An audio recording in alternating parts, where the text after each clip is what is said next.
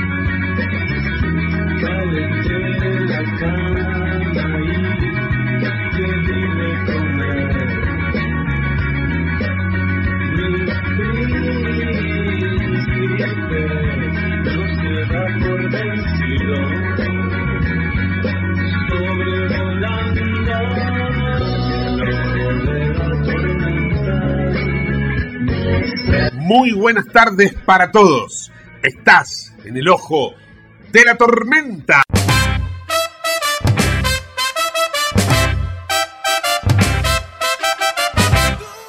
Bueno, te cuento que hoy no tenemos cotización del dólar porque lógicamente es feriado por el 25 de mayo, un día en el cual eh, se ha cumplido el, eh, último, el último paso por Alberto Fernández por el Tedeum. Y precisamente en el Tedeum Alberto Fernández admitió que no fue invitado al acto de Cristina Fernández de Kirchner en el día de hoy, un día muy preciado para el kirchnerismo porque eh, cumplen 20 años de lo que fue aquel, aquel 25 de mayo con Néstor Kirchner, ¿no? Y es un Alberto Fernández que se retira a Chapadmalal a pasar en soledad, tal vez, si se quiere la palabra, la última etapa política de su paso por la Casa Rosada. Em, en un día, decía, muy significativo, buscaban la épica que era la lluvia, el agua y la multitud, y eso se está dando eh, toda la expectativa está cifrada en ver de qué manera el arco político va a reaccionar a las palabras eh, que dio Cristina y que de alguna manera van a trazar eh, la, o sea, lo, que es la campaña electoral. por otra parte, otra de las noticias importantes del día es que el Papa Francisco confirmó que quiere viajar a la Argentina, que Sergio Massa viaja a China para buscar fondos frescos. Y bueno, en definitiva, estas son tal vez eh, las este, puntas más salientes de una jornada, insisto, con mucha liturgia eh, kirchnerista en el día de hoy. Comunícate al 11 59 65 2020, el WhatsApp de la T. Quiero hacer una mención especial en el ojo de la tormenta para despedir a un amigo para despedir a alguien que formó parte de este programa allá cuando comenzamos. Fue productor de lo que sería la precuela del Ojo de la Tormenta, se llamaba Cae la tarde. En definitiva, quiero despedir a Juan Pablo Romero, locutor, periodista, productor, amigo, eh, una persona que es entrañable, es entrañable para, para mi afecto, para el de mis hijos, a los cuales él los ha prohijado también. A Jero le ha enseñado muchas cosas, muchas claves del periodismo.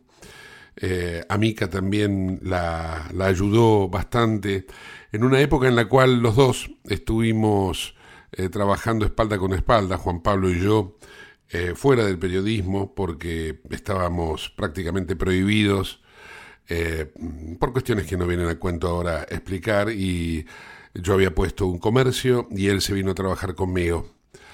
Hoy Juan Pablo Romero no está en este mundo, pasó a, a, otra, a otro nivel y es un ángel que desde el cielo seguramente nos está mirando, nos está escuchando y le mandamos un saludo, un cariño enorme a su familia que debe estar partida al medio. Lógicamente que nosotros también lo estamos, pero no es en esa dimensión. Chau Juan Pablo Romero, te queremos mucho. En Late estás escuchando El Ojo de la Tormenta. con Gustavo Mura. Estamos en comunicación con Cristian Sanz. Es director del diario Mendoza Today. Eh, el Twitter precisamente del diario es arroba Mendoza Today, para aquellos que quieran ir puntualmente a, a, leerlo. Además es investigador, tiene una serie de libros escritos sobre fundamentalmente corrupción. Y el tema es algo de lo que venimos hablando en el programa, ¿no? Qué ausente que está la, digamos, la corrupción en el discurso de los diferentes candidatos. Acá pareciera ser como que hasta se han puesto de acuerdo de no hablar de corrupción. Cristian, ¿cómo estás? Gustavo, un gusto saludarte, ¿cómo te va? Igualmente. Bueno, tenés la misma percepción, ¿no? Es compartido esto. Y sobre todo, a ver, podría no haber, eh, el tópico de la corrupción podría no estar en el discurso, pero no es su zona en la Argentina, al contrario, hasta la última campaña que nosotros hemos visto, incluso hace dos años, la legislativa, eh, misilazos respecto a la corrupción, ahora las críticas son muy lavadas, muy obvias, cuestiones hasta te muy menores, rarísimo, sí. Sí, de hecho, por ejemplo, en los últimos, las últimas horas se habló un poquito de corrupción cuando Alberto Fernández lo acusó a la reta de haber sido el del PAMI que se mató Favaloro, y ahí, pero quedó en, en la nada. Y yo digo, y ahí quedó, y, ahí queda todo. Por ejemplo, fíjate vos en las últimas horas, Marijuán, que eh, pide desafectar a Cristina de un tema que muchos la consideraran, la ruta del dinero, ¿no? La consideraban culpable. Y ahora vemos como que todo indicaría que Cristina va a ser sobreseída en el caso del lavado de dinero, de la ruta del dinero acá. Contame un poco tu, tu impresión para después ir un poco a tus investigaciones, ¿no? Mira, lo raro no, no es tanto lo de Marijuán, lo raro no es tanto, porque, a ver, nosotros sospechamos que Cristina es, es, culpable en esa causa porque aparece concatenada a otros expedientes también vinculados a la obra pública, este, también el tema de los cuernos de la corrupción.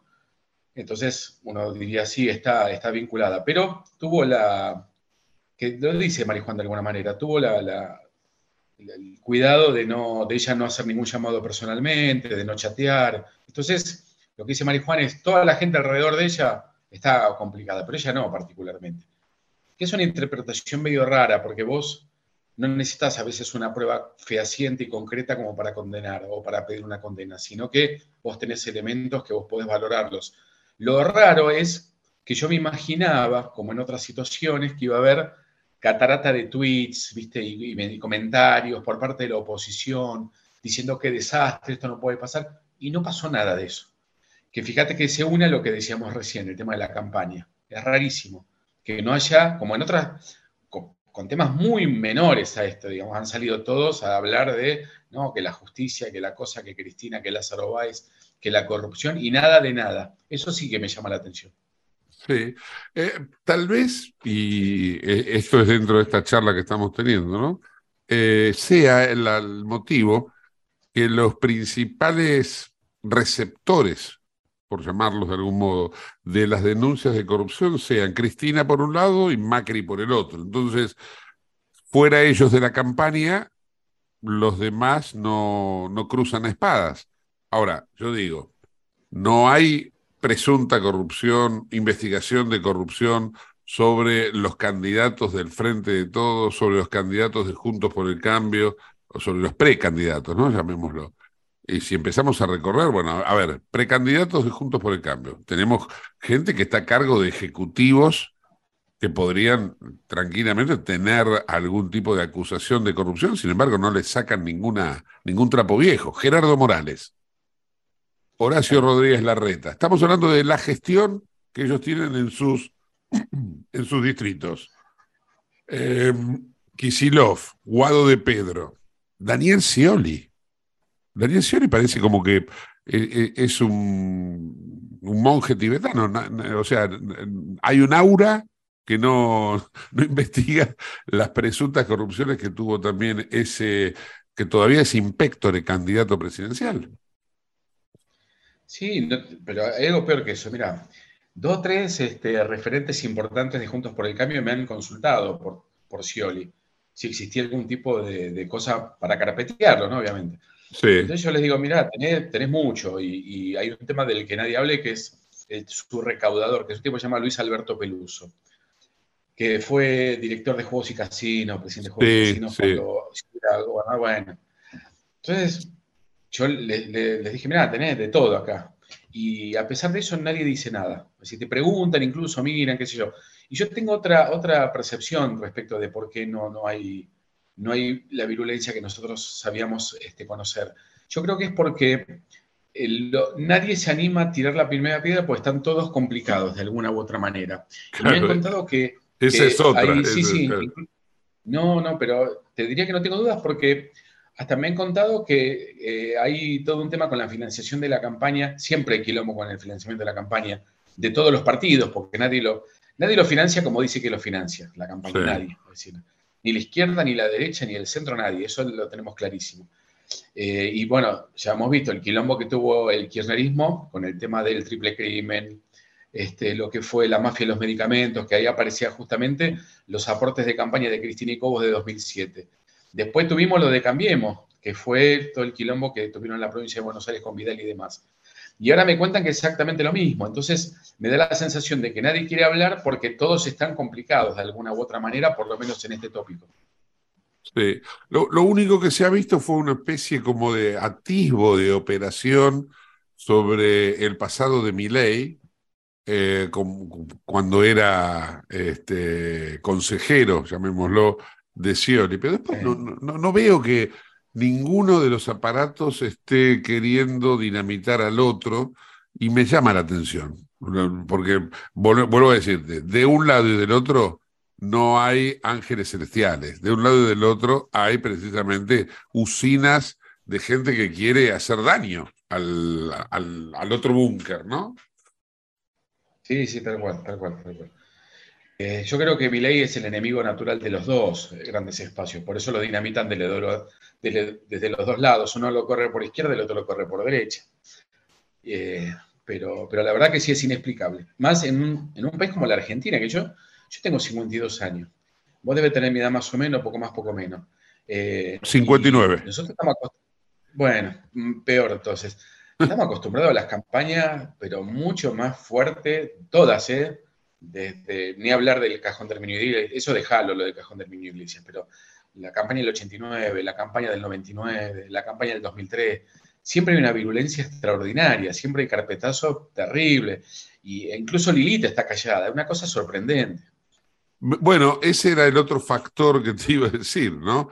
Carrió que se embarca en la carrera presidencialista, que eh, ya no sé cuántas renuncias tiene a la carrera presidencial, ahora vuelve otra vez, ¿no? A arrepentirse del arrepentimiento. Pero digo, Carrió siempre está ahí firme, eh, acusando a diestra y siniestra. Esta vuelta no tiene nada, o sea, tanto de dentro de su propia interna como fuera de su propio partido, no hay nada para decir. es curioso. Como mínimo es curioso. Sí, es curioso. Como mínimo es curioso, sí, sí. Es suspicaz también, ¿viste? Porque son los mismos tipos, no es que tenemos un. No es que tenemos políticos nuevos, una nueva camada de políticos, son los, los de siempre que se la pasan diciendo barbaridades y ahora no dicen nada. Y no solo es Carrió, es Luis Juez, es, todos los que siempre eran verborrágicos. Rarísimo, la verdad no tiene explicación. A ver, eh, vamos a, recorrer otra vez el espinel. te, te pregunto puntualmente, Isilov, en la provincia de Buenos Aires, no tiene ninguna denuncia de corrupción por parte de la oposición. O sea, quiere decir que entonces que es un candidatazo. No tiene ni que presentarse, que, gana entonces. Claro, si tu vara de análisis es esa, sí, exactamente. Es un tipo recontra limpio, tal cual. pero, es que es así, porque hasta ahora Kisilov, él quiere seguir en la provincia, le aconsejan seguir en la provincia, y entonces todo indicaría, pero no hay una denuncia. Yo no escuché a ningún dirigente de Juntos por el Cambio, a Santilli, no lo escuché diciendo los, este, las pilas de corrupción de si No, de eso no se habla. Que hizo cosas mal, sí, pero corrupción no se toca. No, no, no se habla de corrupción y no se habla de narcotráfico, salvo que hables de Rosario. Son los dos temas que no aparecen en la campaña. Es cierto eso también. El tema del narcotráfico. ¿No estaremos tal vez tocando algún tema sensible ahora, Cristian, me parece. Porque, claro, claro, porque es, es, muy curioso que no se hable de todo eso, ¿no? Sí, a mí me hace ruido hace mucho. Estamos los medios hablando mucho de Rosario, de narcotráfico, pero los políticos no. Es decir, salvo alguna declaración, Rosario porque es el, centro, pero después en la Argentina está infestada. Yo vivo en Mendoza y acá no, estamos a cinco minutos de Rosario. Buenos Aires ni te cuento, vos lo sabés. Entonces, es raro que no se esté hablando, es muy raro. Eh, bueno, ahí lo dejamos, dejamos este tema ahí candente. Cristian, antes de cerrar y de agradecerte, Contanos un poco en qué estás trabajando. Eh, me imagino que estás investigando algo, pero para tener un update tuyo. Mira, estoy con varios temas, sobre todo mucho con el tema de masa. Masa está, masa es un tipo intocable en los medios. He, descubierto. Le hice una denuncia por enriquecimiento ilícito el año pasado y vos sabés que apenas hice la denuncia, me, me, llamaron de todos los medios de la nación, de Clarín, de Infobae. De hecho, en Infobae estaba trabajando mi hijo. Y después nadie publicó. Y cuando empecé a preguntar, me dije, no, mira, masa no se puede tocar. Se lo puede, eh, boludeces sí, decir, en el 2013 le decía que iba a meter preso a la cámpora, pero todo lo demás no. Y, está haciendo estragos Masa, Masa con Malena, está haciendo estragos con, este, no solamente en AISA, que es agua, este, la empresa de aguas de, de Buenos Aires, con una situación bastante complicada, irregular, cuyos fondos que empiezan a, evaporarse, de hecho, el, el, balance que se hizo el año pasado de, lo que fue AISA, desaparecieron 8 millones de dólares y Massa aparece comprando un Aras en San Andrés de Giles, que se llama La Vanguardia, por 8 millones de dólares, a través de un testaferro que se llama Daniel Guerra.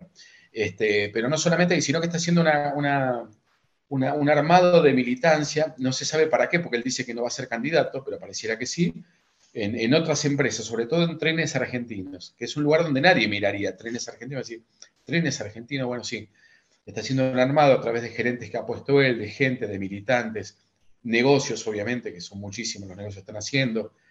Yo hablo mucho con los gerentes que no son masistas, digamos, de trenes argentinos.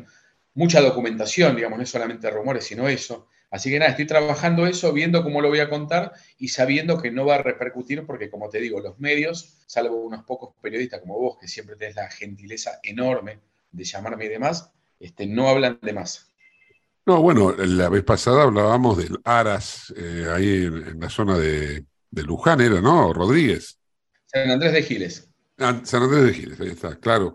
Hablábamos de eso. También se habla mucho de, de Massa y su vínculo entrañable con Bar Harbor en Miami, ¿no? Eh, eh, dicen que ese es su lugar en el mundo. Claro, exacto. Bueno, eh, toda esta trama arranca en el 2013, de hecho, porque en 2013 él tiene un testaferro histórico que se llama Daniel Guerra, que es un tipo que tenía una empresa que vende envases de plástico.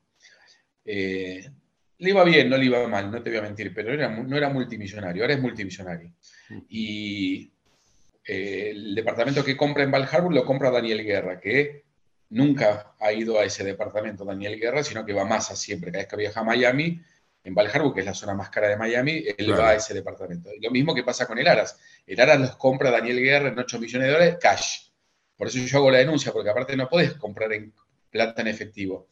Eh, hay, hay, posible lado de dinero y demás. Y cuando vos hablas con los lugareños, con la gente que vive en San Andrés de Giles, donde está ese Aras de 8 millones de dólares, que cada vez que lo digo me, revuelve el estómago, ellos lo han bautizado lo de Massa, porque Massa suele ir ahí en helicóptero, va siempre con Malena Galmarini.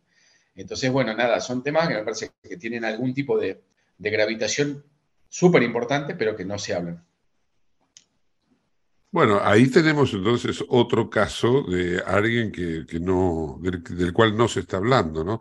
Pero evidentemente es amigo de, de lo que sería su rival, porque Horacio Rodríguez Larreta reivindica la amistad que tiene con Massa, ¿no?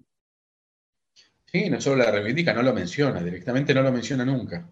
Es raro, eso es raro, esa amistad que ellos tienen es rara, porque amistad, no, sé cuándo nació, nadie da muchas explicaciones, me da la sensación de que debe haber algún negocio en común más que otra cosa, porque son tipos muy disímiles, es decir, no, no se parecen en nada, no, no hay fotos de ellos en una reunión, es decir, es una amistad rara, la verdad que me, hace ruido esa amistad. Y no me gusta a nivel político porque si vos vas a ser candidato a presidente, digamos, el, tipo más, el exponente más emblemático de, lo que es el kirchnerismo hoy y el posible candidato a presidente es Massa. Vos no podés no criticarlo si vos te querés diferenciar.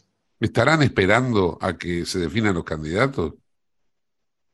¿Será eso, Es una buena pregunta. Es una buena pregunta. Yo creo que no. Yo creo que no vamos a ver mayores sorpresas en la campaña. Vamos a ver mm. más de lo mismo, porque aparte los tipos ya han descubierto que no, las ideas no sirven, los debates no sirven. Yo extraño la vieja política, seguramente igual que vos. Este, aquel debate de Caputo con Sadi hablando de las nubes de Úbeda. más allá de lo gracioso de las nubes de Úbeda, ¿te acordás? Bueno, más allá de eso, lo interesante de los datos que se aportaban, porque los debates eran interesantes porque aprendías. Ahora no, ahora son chicanas y se putean, ¿viste? Y se acusan y la verdad que es una pena, porque la política se ha degradado como se ha degradado el país, entonces pasa lo que vemos ahora, que nos preguntamos por qué no se habla de ciertos temas. Qué bárbaro. Cristian, agradecido por este diálogo, este tiempo. Y bueno, esperemos este, que en algún momento se empiece a hablar de temas que me parece a mí deberían estar en la agenda, ¿no? Opino igual que vos, querido Gustavo. Te mando un saludo. Hasta luego. Un abrazo enorme, gracias. Cristian Sanz, en el ojo de la tormenta. Auspicia este programa Autopiezas Pana. Más de 30.000 productos en stock y más de 30 años brindando seguridad para tu vehículo. No te olvides de visitarlos en la web pana.com.ar o llamarlos al 42504220. Autopiezas Pana, tu socio estratégico. Dirección Avenida La Plata 1933, Quilmes Oeste. Bueno, es momento de recibir noticias internacionales con Romina Rinaldi desde Europa, en donde tal vez lo más destacado es el retiro del grupo Wagner de Bakhmut en Ucrania. Hola Romy, ¿cómo estás? Hola Gus, hola a todos, ¿cómo están? Feliz 25 de mayo. Bueno, vamos con las noticias más importantes a nivel internacional. Empezamos con la guerra de Ucrania, donde el grupo Wagner anunció la retirada oficial de sus tropas en Ucrania. El jefe de estos mercenarios, eh, Yevgeny Prigozhin, admitió en una entrevista que la campaña militar eh, rusa en Ucrania ha sido un total fracaso. Eh, bueno, teniendo en cuenta el contexto, el grupo Wagner es una organización mercenaria que ha estado involucrada en acciones militares en Ucrania y ha sido uno de los, de los grandes eslabones eh, de la ofensiva rusa. Según Prigozhin, ninguno de estos objetivos planteados por, por Putin, como la desmilitarización o la desnazificación de Ucrania, se han podido conseguir y que, de lo contrario, Ucrania lo que ha eh, tendido a hacer es ganar popularidad en el mundo. Ya hace semanas que el grupo venía publicando videos amenazando retirarse si Rusia no le daba las concesiones armamentísticas y los cuidados a los soldados que se necesitaban, más seguramente una gran importante eh, cifra eh, de dinero. Nos retiramos con mucho cuidado, fue lo que dijo Prigozhin en, un video que publicó en su canal de Telegram y hoy eh, difundió unas imágenes que darían cuenta de que el repliegue se está llevando a cabo. En una de ellas aparece el fundador de esta organización eh, saludando a varios efectivos. En estas declaraciones, Prigozhin afirmó que los soldados tienen que descansar y empezar a preparar esta transición para que los soldados rusos eh, puedan entrar en ese territorio y se espera que esto sea alrededor del primero de junio. También reconoció que más de 10.000 presidiarios rusos eh, reclutados por su grupo murieron en, batalla por el control de Bakhmut, una zona eh, muy clave en este conflicto, y se estima que en total hayan sido más o menos reclutados unos 50.000 hombres en prisiones rusas.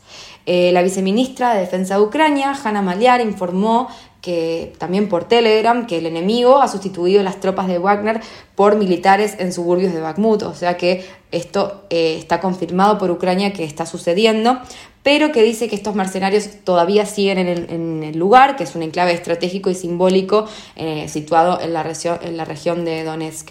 Entonces, hasta que no haya una retirada oficial de estas tropas, tampoco se puede dar por hecho que la situación no pueda volver a cambiar y que eh, decidan volver a pelear por Rusia. Eh, Prigozhin afirmó que el grupo Wagner es el mejor ejército del mundo y que está preparado para cualquier cosa, pero sin embargo también reconoció que los soldados ucranianos son muy fuertes, que manejan cualquier sistema de armamento, ya sea de origen soviético o que provenga de la OTAN, y comparó esta motivación de los soldados ucranianos con la que tenían los soviéticos en la Segunda Guerra Mundial. Por otro lado, y también a favor de Ucrania, hay eh, un grupo de residentes, de disidentes rusos, dos grupos en realidad, que asaltaron eh, Belogorod eh, y se ponen del lado de Ucrania, pero están luchando por apegarse a la línea oficial de Kiev.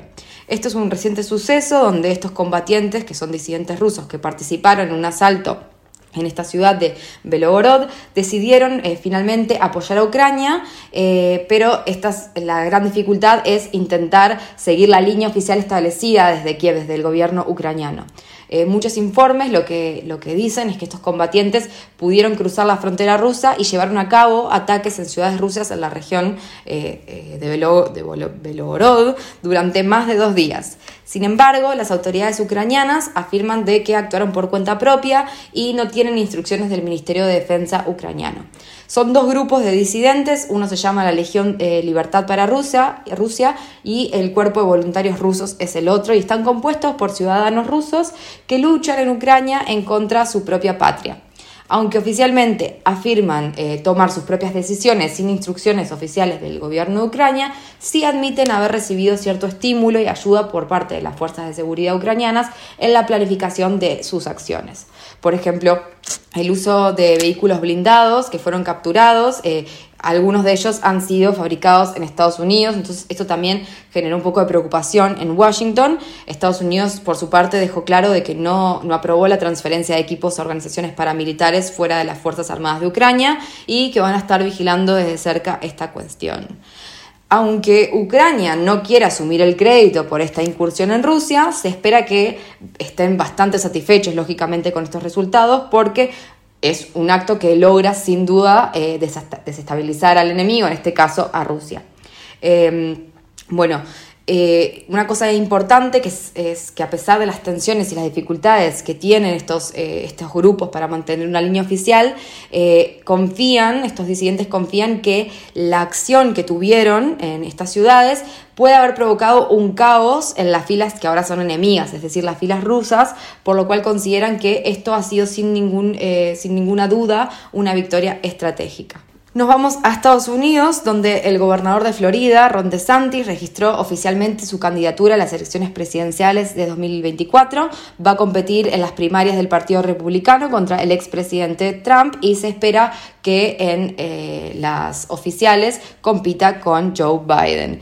Todo esto empezó con una conversación de Twitter que tuvo con Elon Musk y una entrevista que dio también en Fox eh, News para anunciar su candidatura y eh, se espera que en las, en las próximas horas empiecen los actos de recaudación de fondos y también un mitin en la ciudad de Florida.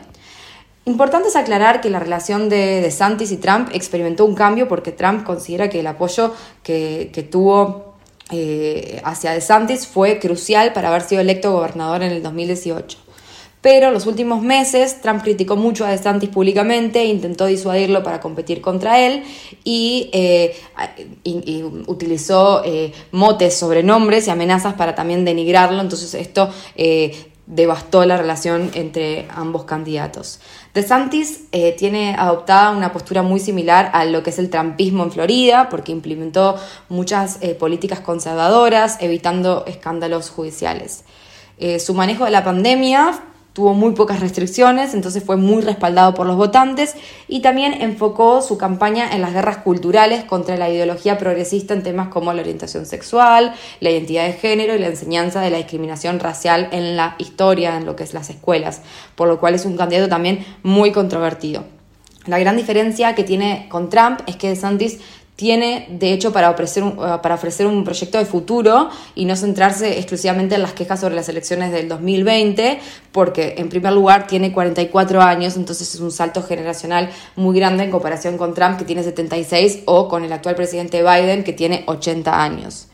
También otros candidatos que han ingresado a la carrera por la nominación eh, han sido el senador Tim Scott, también del Partido Republicano, la ex embajadora de Estados Unidos ante la ONU, Nikki Haley, el gobernador Asa Hutchinson, el empresario Vivek eh, Ramaswamy y el empresario Perry Johnson, eh, son uno de los, de los nombres que se manejan también para las elecciones primarias. según encuestas que ya fueron publicadas, Trump sigue siendo eh, la primera opción con el 53% de los votantes republicanos, eh, seguido por DeSantis que tiene aproximadamente un 26% en las encuestas. Eh, sin embargo, es importante establecer de que todas estas encuestas dieron a conocer que los votantes estarían dispuestos a cambiar su voto según la campaña presidencial que se haga. Hay que tener en cuenta también que las primarias eh, presidenciales son un proceso muy dinámico y en evolución. Por ejemplo, Biden comenzó rezagado las primarias demócratas y finalmente se impuso. Eh, también tener en cuenta que Trump está enfrentando un camino lleno de escándalos, de polémicas y de citaciones judiciales y tiene un juicio programado para marzo en el que enfrenta cargos de falsedad derivados de pagos para ocultar escándalos durante la campaña de 2016, así que no la tiene muy fácil, por lo que eh, esta popularidad que todavía sigue manteniendo Trump puede llegar a revertirse. Amigos, esto fue todo. Les mando un abrazo grande y nos vemos la semana que viene. Claro que sí. Hasta la semana que viene, Romy. Romina Rinaldi en el ojo de la tormenta. En Lubestop Banfield te revisamos el auto y le hacemos el cambio de aceite y filtros en media hora. Lubestop Banfield es un lubricentro integral donde también podés cambiar las pastillas de freno de tu vehículo. Lubestop está en el SINA 471 Banfield. Y si no podés traer el auto, te hacemos el servicio a domicilio. Instagram y Facebook, Lubestop Banfield. Bueno, ahora vamos a hacer una breve pausa en el ojo de la tormenta. No se vayan porque en el próximo bloque viene la Junta Vecinal de Puerto Madero con una serie de denuncias muy interesantes para seguirlas. Pausa, ya volvemos. Comunicate con nosotros al 11 59 65 2020, el WhatsApp de Late. Urgente. La Subsecretaría de Atención Primaria y Salud de Merlo informa, todo paciente adulto con síntomas o sospecha de dengue debe concurrir a la guardia del Hospital Eva Perón, ingresar por la calle Pasteur, acercarse al mostrador, anunciarse y de ahí se lo derivará al consultorio correspondiente. Los síntomas del dengue son fiebre acompañada de dolor detrás de los ojos, de cabeza, muscular y de articulaciones náuseas y vómitos, malestar intenso general, aparición de manchas en la piel, picazón y o sangrado de nariz y encías. Entre todos podemos combatir al dengue. Gobierno del Pueblo de Merlo, Intendencia Menéndez.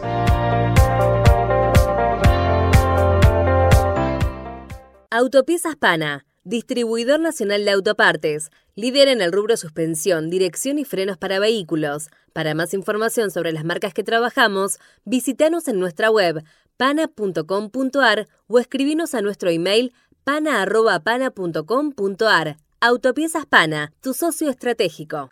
28. 34.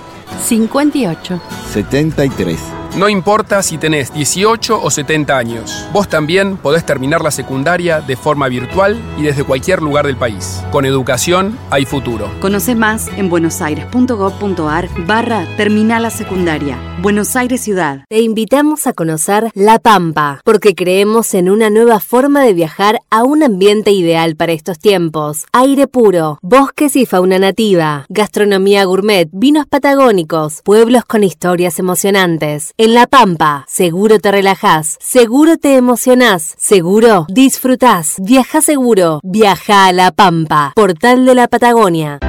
En Lanús, nuestros vecinos cuentan con el nuevo programa de telemedicina pediátrica para chicos de hasta 16 años. Si sos vecino de Lanús, solo tenés que empadronarte, registrate en la app y acceder a tu consulta médica. Así de fácil. Informate en lanús.gov.ar barra telemedicina. Lanús nos une. ¿Sabías que todos los accidentes por inhalación de monóxido de carbono son evitables? Chequea que la llama de tus artefactos sea siempre azul. No olvides ventilar los ambientes de tu hogar todos los días, verificando que las rejillas cuenten con salida al exterior y las ventilaciones no estén tapadas ni sucias. Y controla las instalaciones internas con un gasista matriculado. Con estos consejos, proteges a tu familia. Metrogas, damos calor. ¿Qué es lo que hace a San Isidro distinto? ¿Será que vivimos haciendo obras que nos hacen vivir mejor, como la nueva senda del hipódromo? ¿Será porque seguimos haciendo megaconstrucciones? Sí, porque seguir mirando hacia adelante hace todo distinto. San Isidro, municipio. CRIBE, Centro de Rehabilitación Integral Belepoc. Atención dedicada ante las principales enfermedades crónicas e invalidez del sistema nervioso. www.cribe.com.ar Independencia 5182, Villa Ballester. Teléfonos 4768-6774 o 4767-6296. Merlo crece en obras. La Secretaría de Obras y Servicios Públicos de Merlo avanza con el plan de renovación de la red vial. Estos trabajos mejoran la transitabilidad de las calles, la seguridad y la calidad de vida de nuestros vecinos. Ya finalizaron trabajos de pavimentación en la calle Junín entre Cervantes y Ruta 40 en Merlo Centro. Se encuentran en ejecución en Irigoyen entre Garay y Cámpora en Merlo Norte y continúan nuevas obras en el distrito. Merlo crece en obras. Intendencia Menéndez. ¿Tenés Galicia? Tenés que saber algo. ¿Tenés alguna duda? Tenés alguien que te escucha y te da atención 24/7. ¿Tenés ganas de hacer algo? Tenés muchos beneficios en lo que más te gusta. Tenés ganas de no hacer nada. Tenés una app para hacer todo desde el celular sin moverte del sillón de tu casa. Tenés todo para vivir un día a día mejor. Tenés Galicia. Tenés Galicia.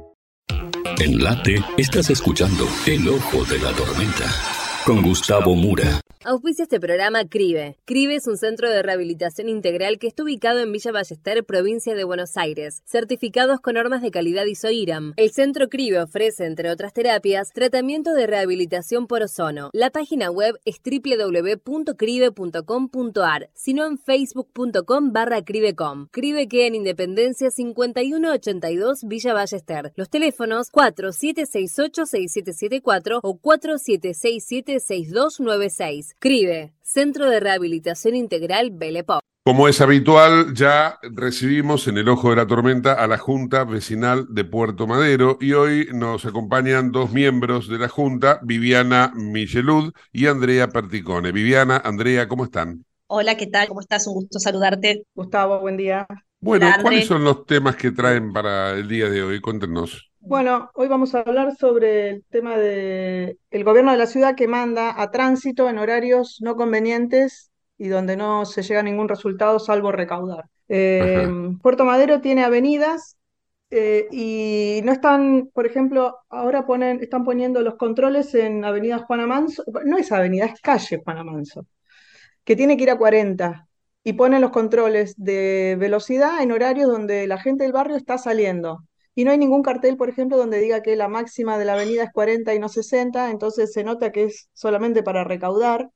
Y vienen en horarios donde, en lugar de venir a los, no sé, un sábado a las 6 de la tarde, que se sabe que hay picadas acá en el barrio, no, vienen un lunes a las nu- 8 de la mañana, eh, lo ponen allá en Buquebús, del, de- como sale la gente no como entra o como circula adentro. Y no hay señalización en ningún lado. Por ejemplo, acá en Vera Peñalosa hay un cartel que dice 40 y a los 5 metros otro que dice 60. Se ha reclamado un montón de veces y tránsito no hace nada. Eh, también, por ejemplo, lo- otra cosa que hemos notado es que la grúa anda circulando, pero ¿a qué hora saca los autos? A las 7 de la mañana. Y son autos de gente que vive acá en el barrio. No vienen a las 3 de la tarde a sacar los autos que a veces estacionan en las esquinas o eh, tapan las rampas de discapacitados. O sea, están medios desfasados con lo que tienen que controlar. Tampoco controlan los camiones. Acá en la parte del casino hay varios depósitos fiscales donde circulan camiones con contenedores de 30 toneladas a velocidades extremas y ahí, por ejemplo, nadie controla si van rápido, por dónde tienen que ir, y no tienen que ir por esa avenida. Tienen un solo lugar que es costanera y ellos se meten por cualquier lado. No controlan. Tránsito es como que vienen a recaudar, che, a ver qué hacemos. Nos llevamos un par de autos, hacemos un par de multas a autos caros, porque no le hacen la multa al auto que entra sin patente, sin BTV, al, a la Rodrigo Bueno. No, le hacen autos a, los que sí le pueden cobrar la multa. Y bueno, y después, qué sé yo, estacionan en una rampa y la grúa le decís, llévate ese auto que está en la rampa. Y no, me conviene sacar más el, el 4K ese chiquitito que no les cuesta nada. Eh, todos autos chiquitos se llevan. y no, no, tránsito no, no tienen ganas de trabajar como corresponde. Puedo aclarar, eh, decir algo con respecto a lo de Juana Manso. Juana Manso, eh, es cierto que los carteles no dice avenida, ahora es una avenida, indiscutiblemente. Si vos circulás por el barrio, ¿quién diría que Juana Manso es una calle? Es ancha, es doble mano, es una arteria súper central del barrio, pero no es una avenida. Entonces vos vas circulando a la velocidad que se puede ir en una avenida y ahí tenés a la gente de tránsito parando a todos los vecinos diciéndonos, o sea, después de habernos hecho la multa por exceso de velocidad, diciendo que no es una avenida porque la nomenclatura que ellos manejan figura como calle. Ahora bien, después de 15, 20, 12, 13 años de vivir acá, la cantidad de años que haga, nos enteramos eh, por esta situación que vivimos sobre una calle y no sobre una avenida. ¿Se entiende? Mm. Eh, si me permiten aportar algo, ¿no? Porque yo he transitado por Juana Manso y lo he hecho como lo debe hacer un montón de gente que no es del barrio, que mira el Waze y en el Waze te marca 60 kilómetros por hora. Bueno, es una avenida entonces, no es una calle. Pero te cobran la multa porque tenés que ir a 40, Gustavo, así que no le hagas caso al Waze. No le hagas caso al Waze.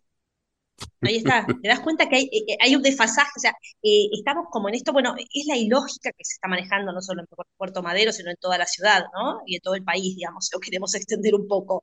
Es algo que no tiene lógica. Entonces, claramente lo que nosotras planteamos es que cuando viene acá eh, agentes de tránsito, no es con una finalidad preventiva, sino que es netamente recaudatorio. Claramente tienen que costar plata y bueno, empiezan a agarrarse de aquello que pueden para, para llegar a su, a su cometido. Pero por otra parte, perdón, no, no, decide, no, no, que la grúa es re chistoso porque no se lleva, eh, no sé, la camioneta Hilux está doble, está, está, tapando la rampa discapacitado en amarillo y con una rueda arriba de la vereda. No, se lleva al 4K, al auto chiquitito, que vos decís, no, este tipo no, no puede pagar nada, porque mira lo que dice autito, no se lleva a los grandes, se lleva a los chiquitos. La grúa, que no quieren hacer fuerza los muchachos. Y por otra parte, el tema de los camiones, como dice Andrea, nosotros en el barrio padecimos tremendamente el tema de los camiones hasta que se hizo la autopista del Bajo, que fue realmente una obra excepcional, que lo sigue siendo, eh, y ahí pudimos decir, bueno, por fin todo lo que sea camiones va a circular por, la autopista, y no, y seguimos teniendo los camiones eh, en el barrio, no por supuesto con la misma intensidad que antes, pero sí que siguen haciendo lo que quieren, a la velocidad que quieren y por las calles que quieren. Y te voy, a, aclarar algo. Los puentes, nosotros tenemos cinco puentes giratorios. Esos puentes, todos los repuestos son importados. Y hay que tener cuidado. A veces ves los camiones que pesan, no sé, con contenedores con 30.000 kilos parados arriba de los puentes giratorios. Y pasando una velocidad tremenda. O sea, no cuidan nada, no, no tienen la capacidad de razonar y decir, che, ¿es necesario que pase este camión por acá? ¿Cómo hacemos? ¿Controlamos que no quede arriba el puente? Eh, a la velocidad. El otro día a mí me pasó uno por Costanera, hay una, como una rotonda. Como yo venía despacito, porque había autos estacionados ahí, porque tenemos el tema de los trapitos en la costanera también, que vienen y cobran, eh, hacen toda la recaudación de los autos que dejan en microcentro. El tipo vio que yo iba despacio porque no podía pasar, me pasó por la derecha, pero en contramano, alas a una velocidad, no sé, iba a 90 seguro, con un contenedor de 30 kilos que es infrenable eso. Sí, además, contenedores que no se sabe si están debidamente fijados, que hay cada tanto accidentes, se caen los contenedores. Sí, estamos hablando de, dos temas acá. por un lado es la seguridad, con los camiones con contenedores claramente lo, prioritario es la seguridad, y el tema del descontrol, ¿no? O sea, el control de velocidad, descontrol de, de, cobrar multas porque sí, de recaudar, y aparte el tema de seguridad para cualquiera que circule con, con esos camiones tan pesados y tan grandes. Además, esto es un barrio, es el barrio más fácil de controlar de toda capital. Tal cual. no entiendo, tendría que ser Disney esto. Eh, tenés cinco puentes donde podés controlar a todos. Eh, voy a hacer una, una cosita de ese chiquito y voy a cortar con, el tema este. Por ejemplo, hicieron, están tratando de sacar la Villa Rodrigo Bueno, el barrio Rodrigo Bueno, están tratando de que, se, de que la gente se pase a los departamentos que pagan una cuota mínima. Bueno, dejan entrar materiales para que sigan construyendo en el barrio viejo. Camiones con cemento, con hierro, para que sigan construyendo en el barrio viejo. Me O ha dicho gente del seguir IBC, creciendo. sí, me, ha- me ha dicho gente, de, gente del IBC que yo conozco adentro, que ya han entregado tres veces la misma casa. ¿Por qué? La del barrio viejo, perdón que vaya con este tema, pero Sí, hay, hay cosas forma que son una locura. Sí, eh, tienen la casa del barrio viejo, entonces cuando le dan la nueva, esa casa queda cerrada, se tira abajo y ya tenés una casa menos. Bueno, le entregan la casa, esa la cierran, pero no la demuelen enseguida. Tardan un tiempo. En ese interín se le mete otra familia. Hay una casa que ya tuvieron que entregar tres departamentos por la misma casa. Y es fácil, lo tenés ahí. Y siguen edificando, además. Esa casa le hicieron un patio para que ande el perro porque ensuciaba. Cosas locas, ¿viste? Es un barrio que tenés cinco puentes. Es... Yo estoy cada día Bueno, más... in- el Bueno. tema de la Rodrigo Bueno es un tema que, que- que sí, que yo creo que se fue de las manos y que va a seguir creciendo, porque lo que se hace eh, no- se planifica y no se controla correctamente. Entonces, como dice Andrea, hicieron departamentos que la verdad, por lo menos se ven muy lindos, muchísima cantidad de departamentos, porque son varios edificios con una vista privilegiada a la reserva en un pulmón verde, pero eso no deja de hacer crecer la villa. ¿Quién viene y controla eso? Nadie. Nadie controla. Y no hay a quien quejarse y no hay a quien reclamar. Y esto de que no hay que, a quien quejarse y a quien reclamar viene enganchado con el tema de eh, que nosotros contamos con una fiscalía que se supone que uno tiene que ahí hacer este, bueno, los descargos que considere y va a tener una respuesta. La fiscalía no está funcionando. Eh, voy a contar con eh, dos ejemplitos. Por un lado hacemos, yo el sábado hice un reclamo porque nosotros tenemos el problema, sobre todo en el dique 3, de los bares que tienen DJ. Y eso genera un ruido infernal porque aparte el ruido sube, como cuento siempre, Que está tenés el prohibido. agua, está prohibido. Está prohibido, además. Ellos, bueno, ellos siguen. Llamé el sábado pasado a las diez y media de la noche a Fiscalía del 0800, me atendieron muy bien. ¿Dónde está la si yo fiscalía? la denuncia. Eh, yo Está en llamé por Paseo teléfono, Colón. pero exacto, Está. está acá cerquita. Pero las Paseo Colón opciones y son, el 25 de yo la te digo, la, la autopista. bien, Acá nomás. eh, no es necesario ir, ¿eh? O sea, llamé por teléfono, vos podés hacer las denuncias por teléfono o podés hacerlas eh, vía mail también. O sea, tenés varias, varias- los canales de comunicación son fantásticos, te digo. O sea, tienen a todos. Y Yo actúa llamé de la siguiente teléfono. manera la fiscalía. Vos llamas a la fiscalía, la fiscalía llama al 911 y el 911 te manda un patrullero Manda para un constatar patrullero. Exacto. eh, la infracción. Llamo, llamo por el tema de los bares. Por supuesto, no hay una dirección exacta porque cuando vos pasás, no es que sobre eh, Malecón, Juana Gorrito, Perina D'Alessio tenés los números visibles.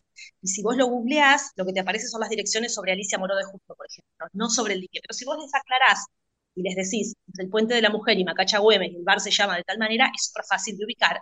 Aparte, el ruido te lleva. Bueno, llamé a la fiscalía, denuncié, me preguntaron si quería hacer mi denuncia anónima o con nombre, les di todos mis datos, nombre, apellido, documento, dirección, me dice, ¿quiere que mandemos un patrullero? ¿Usted va a estar en su casa? Sí, a todo le dije que sí. Bien, me iban a mandar un mail con el número de denuncia, hace una semana casi, del sábado que hoy es jueves, cinco días, todavía estoy esperando que venga el patrullero, me llamen, que me manden por mail el número de denuncia, no hicieron absolutamente nada. O sea, la fiscalía no funciona, no fiscaliza. ¿Mm? Eh, lo cual es tremendo porque ¿a, a quién acudís? ¿A quién Claro. le reclamás? Claro, Además, ¿Entendés? O sea, yo, está todo. es una anomia absoluta, es anómico, estamos con un estado anómico. Vos fíjate que yo bajo, por ejemplo, muchas veces bajo yo, bajamos algunos vecinos al al bar, nos acercamos, los chicos son amorosos, está bien, pueden llegar a bajar la música, pero yo no tengo por qué estar, esto es de lunes a lunes, o sea que tenés que estar todas las noches bajando, pidiendo que bajen la música, lo cual no, no está bien, es una locura. Se supone que para eso hay instrumentados un, montón de canales de denuncias, que, que hay gente ahí que trabaja y a esa gente se le paga un sueldo. Quiero decir, hay un sistema que se supone que funciona. Bueno, la fiscalía no funciona.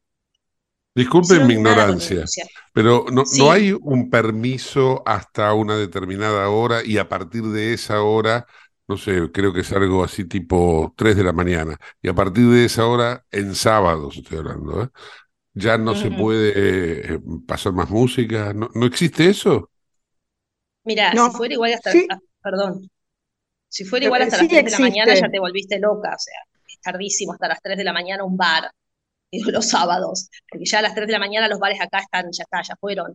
El principal ruido lo tenés entre las 10 de la noche y las 12, la 1 más o menos, en este caso en particular. Además, De todos modos, es- sí, perdóname. tienen que tener un permiso especial para sacar un disjockey y ponerlo afuera. No está permitido. El tema es que acá. Eh, ah, el disjockey está afuera, restaurante- al aire libre. Sí, Claro, al aire claro, libre por eso lo ponen. no se lo ponen adentro de su propio local para aturdirse solo ellos. Lo sacan a esa especie de galería, entonces toda la música Ah, sale para afuera. no había entendido esa Con parte. parlantes. Con parlantes. Claro.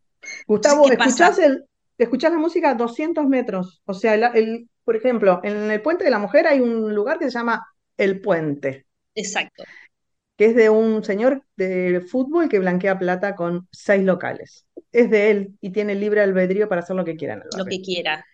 Ese, ese lugar que está en la punta del Puente de la Mujer saca el disjockey con los parlantes afuera y se escucha del otro lado, donde a 200, 300 metros, se escucha como si lo tuviera en el balcón. Pero no se le puede decir nada. ¿Por qué? Porque hace la denuncia y como el señor tiene gente conocida dentro del gobierno, en la defensoría, en la fiscalía, La debe tener un arreglo con ella, en- con ello, entonces no le hacen nada. Y si le cobran, le cobran, sí, te voy a cobrar, no sé, 8 mil pesos de multa. Y ¿Quién es la persona esa? Entonces al otro día, eh, no lo puedo decir, pero es un, es el presidente de un club de fútbol. Ah, bueno.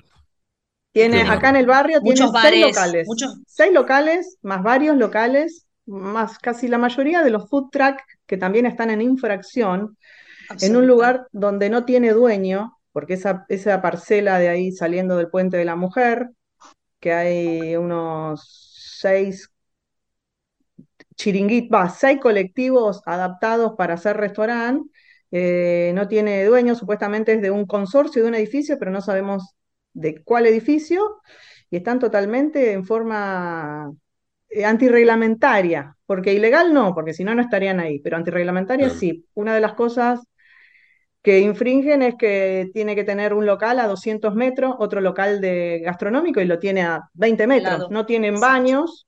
Hay uno que vende helado que si te acercás te tenés que poner la antitetánica del óxido que tiene el carro. Eh, no tenían dónde lavarse las manos. Eh, salís- el Puente de la Mujer es un emblema acá en, Buenos Aires. Tenemos el obelisco, el. Puente de la Mujer, la Boca. Claro. Bueno, salís del Puente de la Mujer y te encontrás con un campamento que no tiene ni dónde tirar los residuos de lo que consumen. No pueden tener música, tienen que tener em, tanques de agua. Bueno, es todo lo que está mal en está en infracción. esa Está ahí. Está ahí. Pero como es de gente que parece ser que tiene un arreglo con un montón de entidades públicas, no les hacen nada. Eso Y no sí, solo vos, eso, es- André. vos como vecino te parás en doble fila para ir al banco porque está todo copado, te hacen la multa, te llevan el auto, viene la policía. A Exacto. esta gente, nada. ¿Mm? ¿Qué pasó acá? No, Nada. nada. No, y encima, todas las mañanas que yo uso para ir al trabajo muy temprano, eh, tenés a- apostado en, en ese, en ese, esa toldería un patrullero o uno o dos policías cuidando toda la noche el predio. O sea que tienen un servicio increíble para que nadie toque eso de noche. ¿sí? Y por eso no hay policía en ningún lado. Mm. Caminás y no encontrás nunca un policía acá en Puerto Están Madero. ahí, están ahí. Están Están ahí. adentro, sí. Eh, es y tremendo. Y, que- otro tema que también. La sí, pregunta que siempre les pregunta. hago, ¿no? La pregunta que siempre les hago cada, cada semana, pero que es para Mm. machacar precisamente. ¿Y qué dicen las autoridades del gobierno de la ciudad, que lógicamente son las autoridades de la comuna, eh, ¿no? Mira, lo que Eh, nos siguen diciendo, perdóname que le digo a yo, Andrea, es Sí, que dale. están por sacar, supuestamente iba a salir en abril, ahora ya estamos casi fines de mayo, iban a sacar una normativa especial para los diques de Puerto Madero, atendiendo a que los diques de Puerto Madero no son eh, veredas, sino que son calles. La normativa no solo que no sale, sino que cada vez se agrandan más. Eh, pasé estos días acá por, lo voy a nombrar porque la verdad que lo que están haciendo es una locura, los de Gandhi agrandaron Ah, aún más el espacio Sí, que sí. ocupan e hicieron todo un techado afuera para, para la lluvia y para los días de invierno. Se extendieron todo hacia el costado y ya tienen más o menos el doble de lo que es el local original afuera.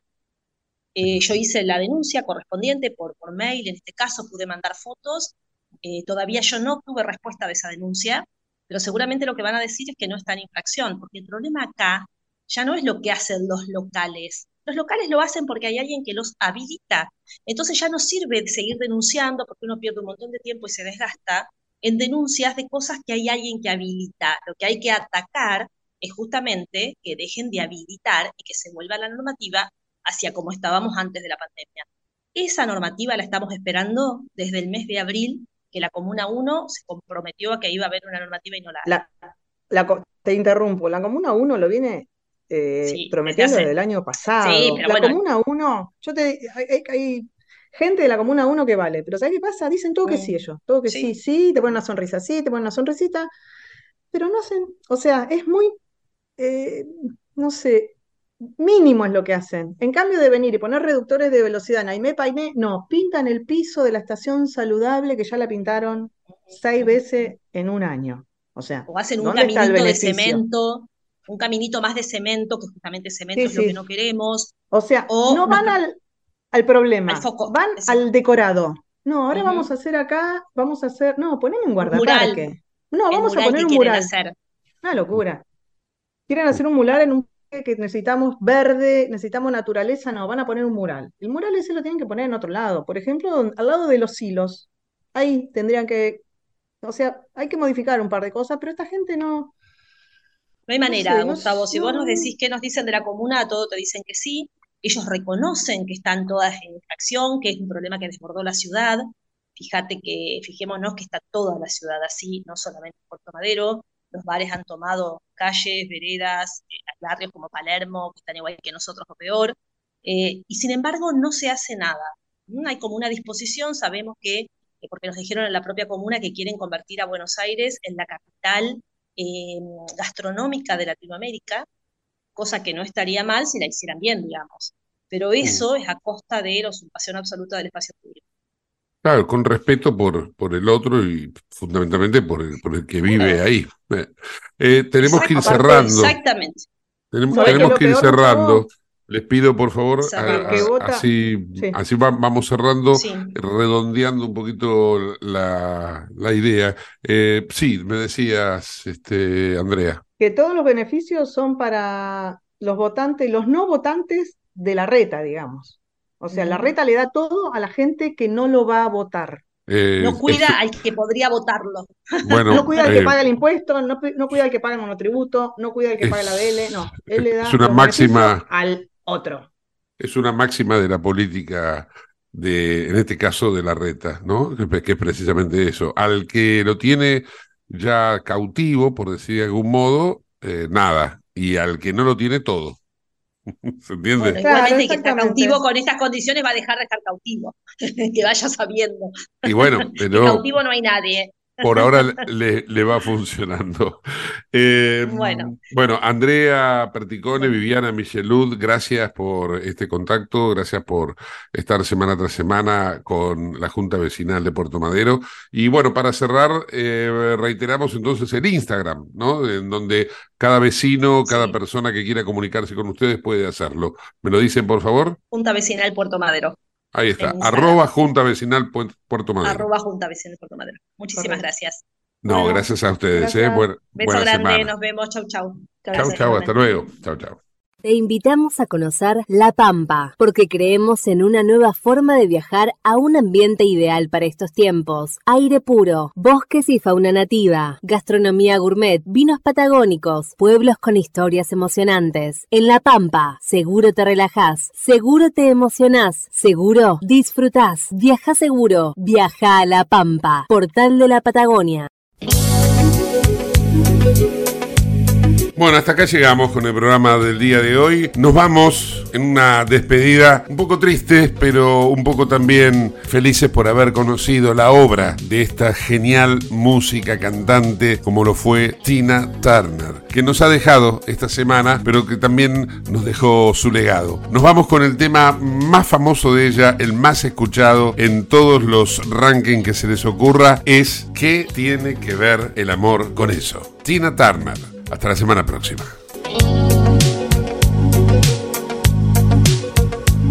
You must understand the touch of your hand makes my pulse react. That it's only the thrill of boy meeting girl opposites attract. It's physical.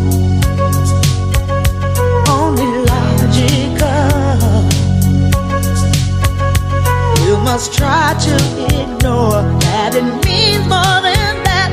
Oh, what's love got to do? Got to do with it? What's love but a second-hand emotion?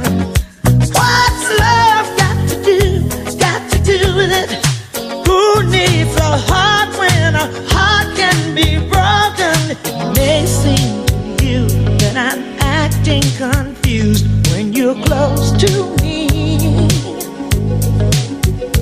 If I tend to look dazed, I read it someplace. I've got cause to be. There's a name for it. There's a phrase that fits. But whatever the reason, you do it for me. Oh,